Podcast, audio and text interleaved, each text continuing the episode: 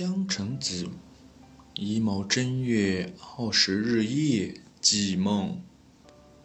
北宋苏轼。十年生死两茫茫，不思量，自难忘。千里孤坟，无处话凄凉。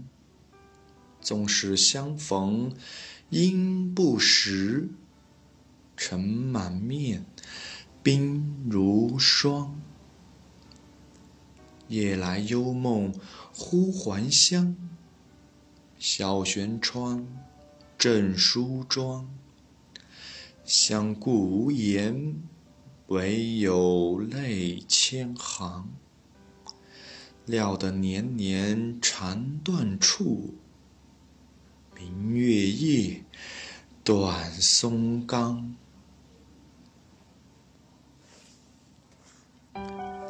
十年生死两茫茫，生死相隔，死者对人世是茫然无知了，而活着的人对逝者也是同样的。恩爱夫妻撒手永诀，时间疏忽，转瞬十年，不思量，自难忘。人虽云完。而过去美好的情景自然忘怀，不是经常想念，但绝不是已经忘却。词人将不思量与自然忘并举，利用这两组看似矛盾的心态之间的张力，真实而深刻地揭示了自己内心的情感。十年既成。触动人心的日子里，他不能不思量那聪慧明理的贤内助。往事蓦然来到心间，久蓄的情感潜流忽如闸门大开，奔腾澎湃，难以遏制。于是乎有梦，是真实而又自然的。千里孤坟，无处话凄凉。想到爱妻华年早逝，感慨万千。远隔千里，无处可以话凄凉，话说的极为沉痛。接着，纵使相逢应不识，尘满面，鬓如霜。这三个长短句又把现实与梦幻混同了起来。这时他才四十岁，已经鬓如霜了。明明他辞别人世已经十年，却要纵使相逢，这是一种绝望的、不可能的假设。感情是深沉悲痛，而又无奈的，表现了词人对爱女的深切怀念。也把个人的变化做了形象的描绘，使这首词的意义更加深了一层。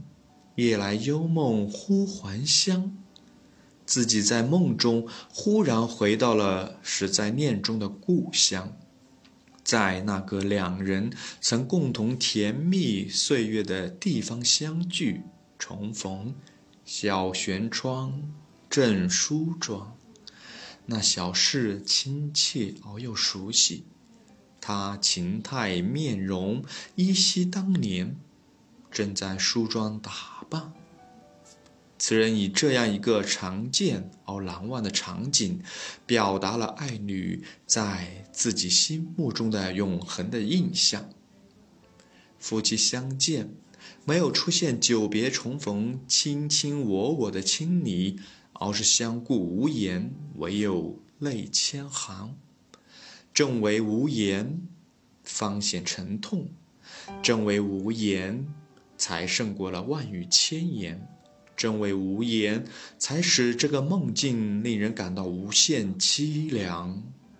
此时无声胜有声，无声之胜，全在于此一个梦，把过去拉了回来。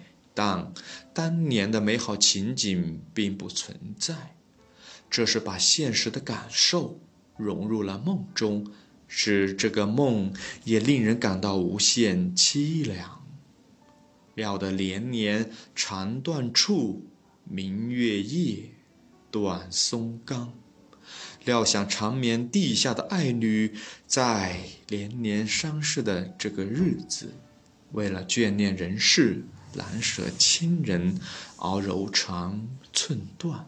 推己至人，此人设想此时亡妻一个人在凄冷幽独的明月之夜的心境，可谓用心良苦。在这里，此人设想死者的痛苦，以喻自己的悼恋之情。东坡此词最后这三句，一生痛句，余音袅袅。让人回味无穷，特别是“明月夜，短松冈”，凄清幽独，黯然魂销。